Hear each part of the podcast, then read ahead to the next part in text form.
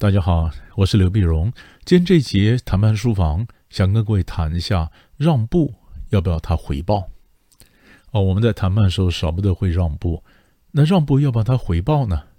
哈，那有的人讲说，我我哪有办法？要不要他回报？我是被逼着让步的，被逼着让步，我要让步才拿得到单。那什么要帮他回报？我哪有时间去想这个？其实呢。呃，这是一种情况。如果我让步才要得到单，那你反过来讲，那个单也是一种回报，不是吗？啊，我们讲的谈判本来就是一个交换让步的过程。你让一步，我让一步；你让一步，我让一步。那我今天让了一步，他把单给我，那也是我换到一个东西。你这样想，那可能也叫做回报。那还有人讲说不要他回报嘛？怎么能回报呢？我们不常讲，嗯，我我们帮人家以后，希望他不要回报我，他帮我把爱传出去就可以了。有一次我在香港上课，给一个嗯外呃这四大会计师事务所之一哈，其中有一家上课，或者那一个女生就跟我讲说，我们就把让他帮我把爱传出去嘛。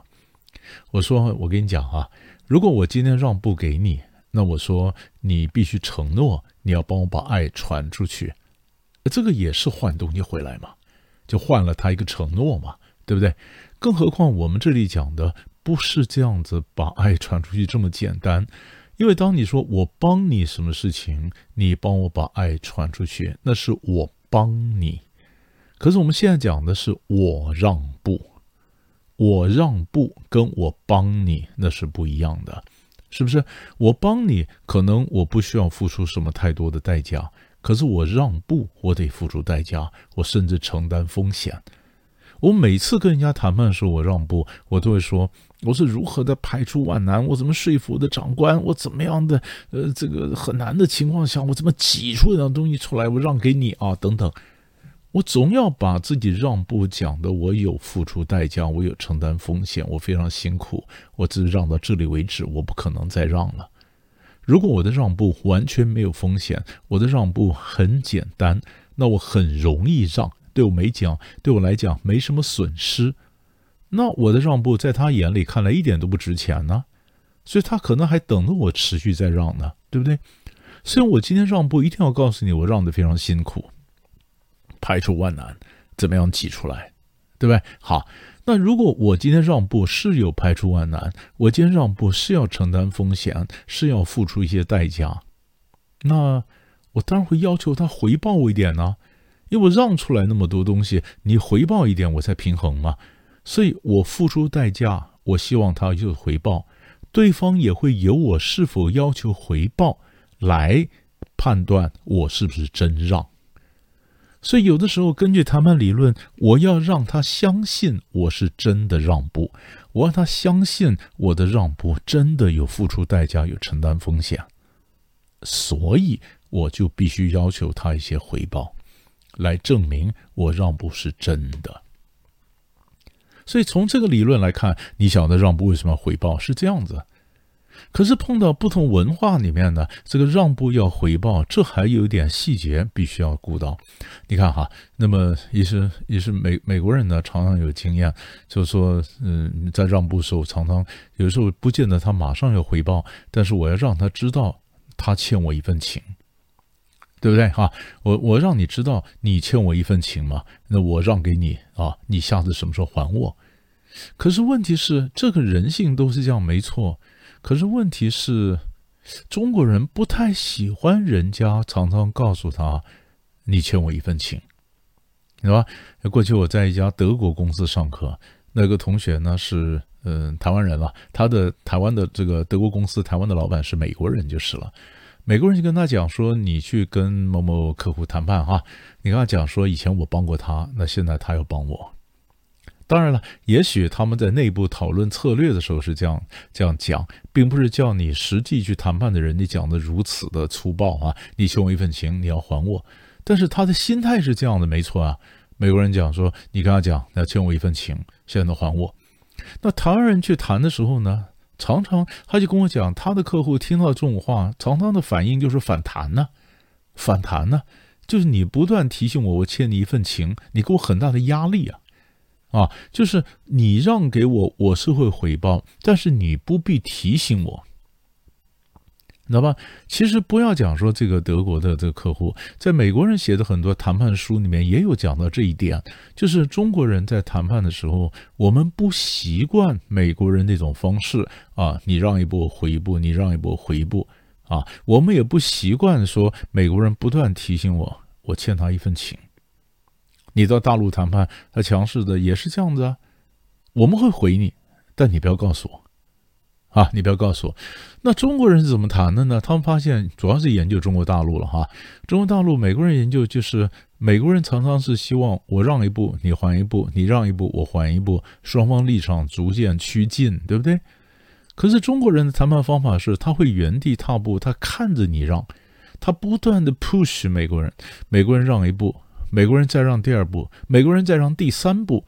等他中国人不断的 push push 到美国人让到他的底线，然后中方确定你真的到底线，你没办法再让了，然后他再考虑那个底线我能不能接受，如果能够接受，他马上一下跳过来，好成交，也就是中方就让这么最后一次成交。不是说，嗯，比如说买卖，不是你降点钱，我加点钱，你再降一点，我再加一点，你再降点，我再加一点，不是，而是中方假如是买方的话，他会不断的 push 美国人降降降降降降到这个点以后，那个点如果可以接受，他说好成交，中方就让这么一次，最后成交。所以美国人在谈判的时候，常常犯发现有一个挫折，就是他们脑筋里理想中的谈判过程呢，叫做交换让步，你让一步，我让一步，你让一步，我让一步。可是到了中中东方世界，啊，嗯，不管是台湾呐，不管是大陆啦，尤其是大陆，更是人家不跟你玩这一步，你让一步，我让一步，你让我不也是让一步。啊，常常这尤其大陆是谈判，常常就是美国人让到底了，那中国人确定你到底线了，不可能再让了，而这个底线我可以接受的，马上一步跳上来，好成交，中间没有说嗯交换让步这个环节，啊，同样道理，那么那么台湾跟大陆都是一样，有一个一样就是我们刚刚讲的，我会回报你的善意，但是你不要强调我欠你一份情。没有人受得了这样的压力，你老是却又欠你一份情，我活的压力多大呀？那有人讲说，老师，那可是这里面有个问题啊，就是我让步以后，我又不能跟他讲他欠我一份情，那怎么我这让步不是白让吗？所以有一个折中的方式，就是先讲，先讲，就是你不是让了以后跟他讲他欠你一份情，而是你先讲，因为有的时候我们在让步啊。我自己要点出我的让步，我就跟我就可以跟对方讲哈，嗯，为了维持我们的关系，为了让这个双方的合作可以往前推动，本来我们这个要求什么什么东西，现在我可以跟老板去建议，这个要求就不追加了，我就放弃了。可是我如果回去跟老板去讲放弃这个，那你们是不是也能做出一个对等的让步，让我们双方关系可以往前推动呢？我我我放弃要求没有？还没有。我不是说先放弃了，跟你说你欠我一份情，不是。我是告诉你，我要回去跟老板争取放这一步，对不对？哈，那我就跟你讲说，如果我跟老板争取到放这一步，那你们是不是也愿意做出一些对等的让步，让我跟老板可以报告我们的关系可以往前推展？我先示好。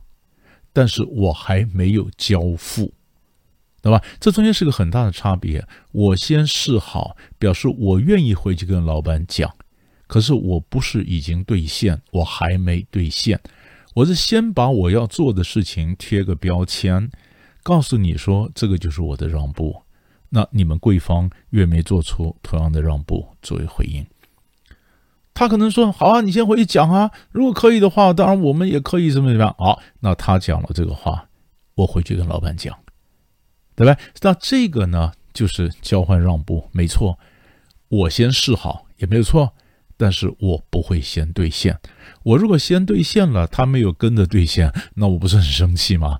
对不对？但是我先跟你讲，我这样做，你是不是做？那我们就约哪一天，我们同时交换，或者哪一天怎么做？所以追根究底，就是让步本身既然是个交换，我们要研究的是如何更细致的、更有效果的去交换我们的让步，而不必纠结在说我要把它回报呢，是不是他把爱散出去呢？当然要回报，谈判就是这样子嘛，对不对？那你说就算不回报，他以后回报你可以，但你也要他知道他欠一份情。那这个将又牵涉到说，我们谈判不是以前就讲过吗？我们要门当户对嘛，门当户对。所以我为什么强谈判时候强调要让给对的人？因为只有让给对的人，你才能换到你想要的东西。让给对的人，他是上达天听的，他才能告诉老板说，这次我们公司给他了一个好处，下次他们可能要回报我，他要往上去报。如果我让的是个下面的小咖。他也不会跟上面去汇报，说我欠我我们让了，他们欠我一份情，那我这个让步就打水漂一样，就白让了，这就是我浪费了我的让步。我们在谈判的时候，不是不能让，而是绝对不要浪费我的让步。所以懂吗？所以这个问题我们就是这样回答：就是要把它回报要，但是你要记得，有时候点出来，有时候给他一点空间。但是我们是要得回报的，这个其实就是谈判的一个精髓。想想，我们下集再见。